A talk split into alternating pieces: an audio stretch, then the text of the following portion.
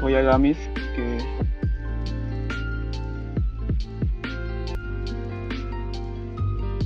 bueno, en esta oportunidad vamos a hablar de un tema que es un poco controversial, por así decirlo, que es el tema del aborto.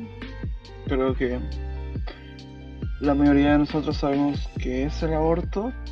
Hoy daré una daré mi postura acerca de este. Tal vez algunas personas estén de acuerdo, otras tal vez no. Pero el punto de esto es simplemente compartir mi idea y compartir con la gente. Bueno, señoras y señores, vayan por unos snacks, un té o un café, cafecito quizás. Pónganse cómodos porque esta, esta será una respuesta muy larga. Bueno, la educación sexual no solo constituye una parte fundamental de nuestra naturaleza como seres humanos. No solo es el potencial de reproducción lo que hace de este acto tan significativo, el placer mismo que produce la intimidad que conlleva dicha ejecución o la, o la posición vulnerable a la, que nos expone, lo convierte en una forma de comunicación por sí misma que nos permite interactuar, vincularnos y conectarnos con aquellos que realizan este acto con nosotros. Y ahí es donde la anticoncepción encuentra su nicho. El objetivo de la anticoncepción, en todas sus formas, es darnos la oportunidad de descubrir y explorar nuestra sexualidad de la forma más saludable posible, como por ejemplo reduciendo el número de consecuencias, muchas de las cuales tienen el potencial de, ver, de mermar nuestra salud física y mental de forma permanente. Especialmente si no estamos listos para enfrentarlas. Pero, y este gran pero, ¿verdad?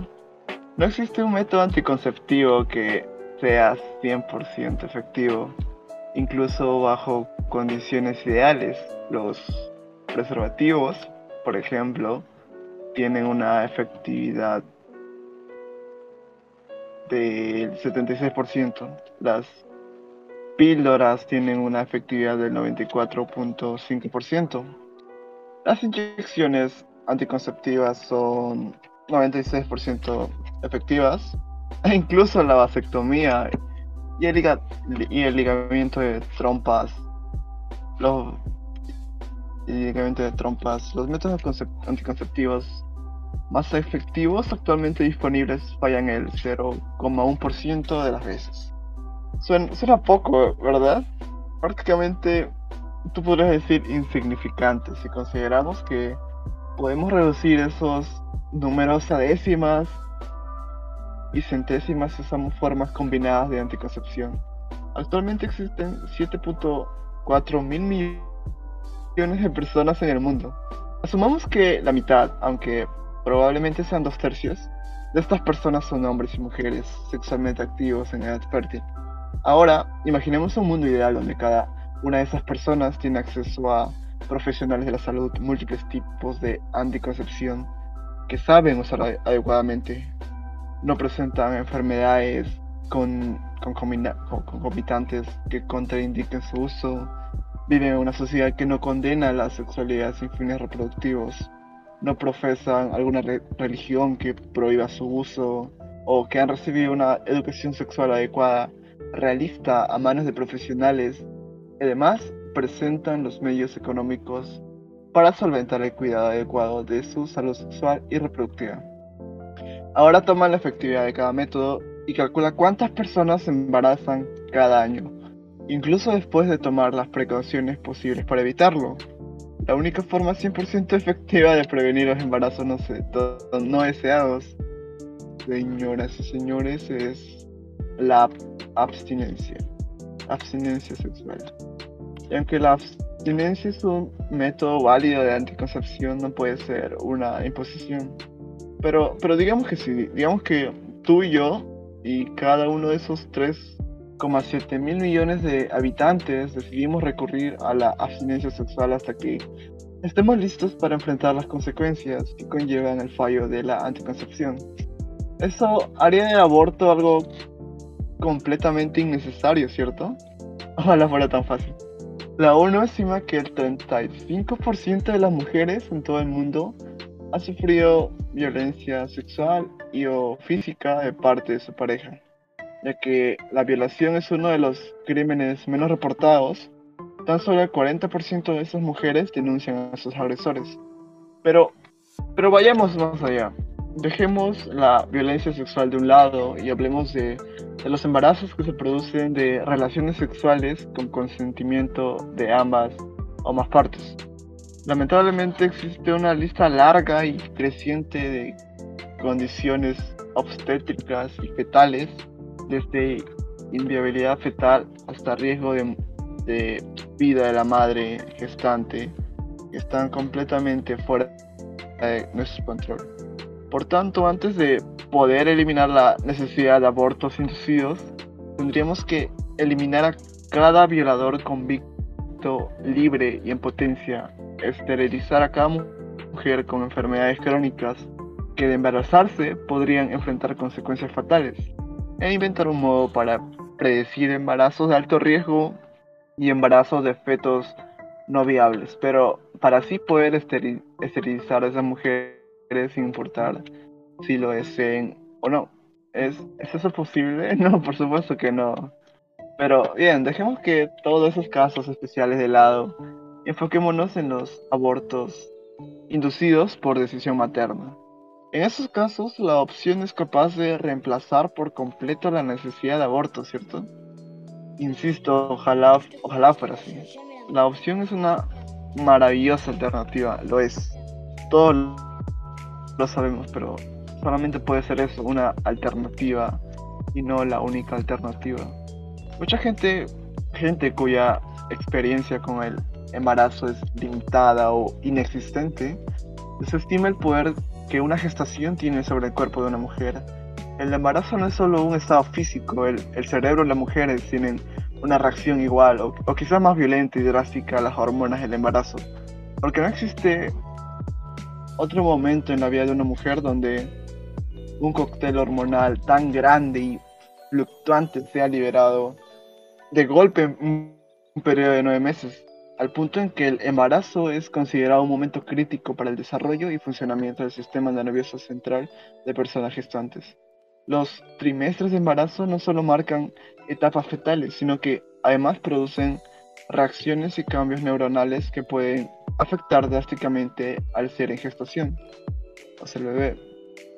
El estrés de un embarazo no deseado libera altas dosis de cortisol que ha demostrado ser neurotóxico para el cerebro en desarrollo de embriones durante el primer trimestre.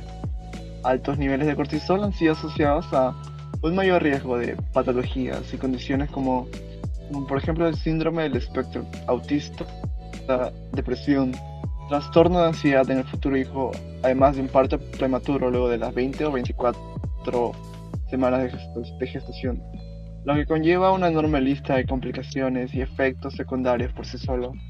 El mero acto de, estar embarazada a una mujer, a aceptar al ser que crece en su interior durante el segundo y tercer trimestre, independientemente de las condiciones en las que ese ser fue concebido, sea el sexo sin protección o, o la falla de algún método anticonceptivo, una violación, etc. Este es un mecanismo primitivo que permite asegurar nuestra supervivencia luego del parto. Como seres humanos somos completamente dependientes de un cuidador primario para enfrentar al mundo y de una forma o de otra necesitamos forzar un vínculo emocional que nos asegurará unos cuantos años de protección, abrigo y alimento. Por lo tanto, la decisión de entregar al futuro niño en adopción se vuelve una decisión más y más difícil de enfrentar a medida que la gestación avanza. Luego del parto, una hormona llamada oxitocina se libera en altas cantidades, sumergiendo a la madre en un estado emocional inestable y vulnerable. Todas las condiciones que En un comienzo llevaron a esa mujer a tomar la adopción como alternativa, siguen presentes, pero pierden peso. Pues puede que por ello la mujer rechace por completo la alternativa y, se, se, sumerja en la maternidad independiente del medio donde, donde se encuentre. O puede que cambie de parecer una vez el niño haya sido entregado a sus padres adoptivos, lo que trae incluso más dolor a más gente. O puede que aún así decida seguir con la adopción, lo que le expone a un número de enfermedades mentales que puede incluso conducirla al suicidio. La adopción es una opción válida y como tal siempre se presenta, pero no puede ser la única. Nadie puede forzar a una mujer que, que no quiere o no puede ser madre a enfrentar el estrés físico, psicológico y emocional que conlleva nueve meses de embarazo. Hasta 18 horas de trabajo de parto, el parto mismo y las semanas o incluso meses de recuperación postparto, la autonomía sobre nuestros cuerpos no puede ser condicionada porque negar el aborto a quienes lo buscan es convertir a las personas gestantes en ciudadanos de, segunda clase mientras sus úteros estén ocupados. Porque el aborto no es un lujo, es un derecho humano, forma parte de una larga lista de derechos sexuales y reproductivos establecidos en la Conferencia Internacional sobre la Población y Desarrollo, llevada a cabo en Cairo, Egipto, en 1994. Defender la penalización y la restricción del acceso al aborto para todas las personas, simplemente porque el concepto nos incomoda o se contradice con nuestra moral personal, es egoísta, caro y potencialmente mortal. Los abortos ocurren y ocurrirán siempre sean o no legales. Mantener la ilegalidad del proceso no reduce ni aumenta la cantidad de mujeres que los buscan, solo impide el acceso igualitario, la legislación del mismo y la creación de protocolos que permiten una atención integral de las personas que los necesiten. Todos los días mujeres arriesgan su salud, su, fertilidad, futura, incluso su vida, pagando grandes sumas de dinero a personas inescrupulosas que, bajo pocas condiciones de higiene y escasos conocimientos, realizan abortos ilegales. Mantener la ilegalidad de los abortos, por tanto, es tan efectivo para reducir la cantidad de abortos que ocurren cada año como taparnos los oídos y cerrar los ojos. Nadie nos fuerza a abortar, pero es tu derecho a tener esa alternativa disponible y poder acceder a ello cuando de quererlo o necesitarlo. Por eso es que varias personas todos los días pelean para que la anticoncepción y la educación sexual que requieras esté disponible para ti, para que, para que vivas y disfrutes tu sexualidad de forma saludable, para disminuir al máximo tu riesgo de un embarazo no deseado. Para asegurarnos que nadie nunca te fuerce o te obligue o te cohesione a abortar, para que un embarazo no te cueste la vida, para que nadie te obligue a cargar con una gestación inviable o un embarazo producto de una violación, para que nadie más busque lucrar con tu desesperación si un día no existen más alternativas y no veas más caminos que el aborto para que puedas acudir a profesionales de la salud y hablar libremente de la posibilidad de un aborto sin miedo a ser encarcelada o además de una atención integral antes, durante y después del aborto que proteja tu salud física, mental y reproductiva. Y para que un aborto de necesitarlo alguna vez no le cueste la vida, el útero, el futuro de, los hijos que vendrán y el derecho a la libertad.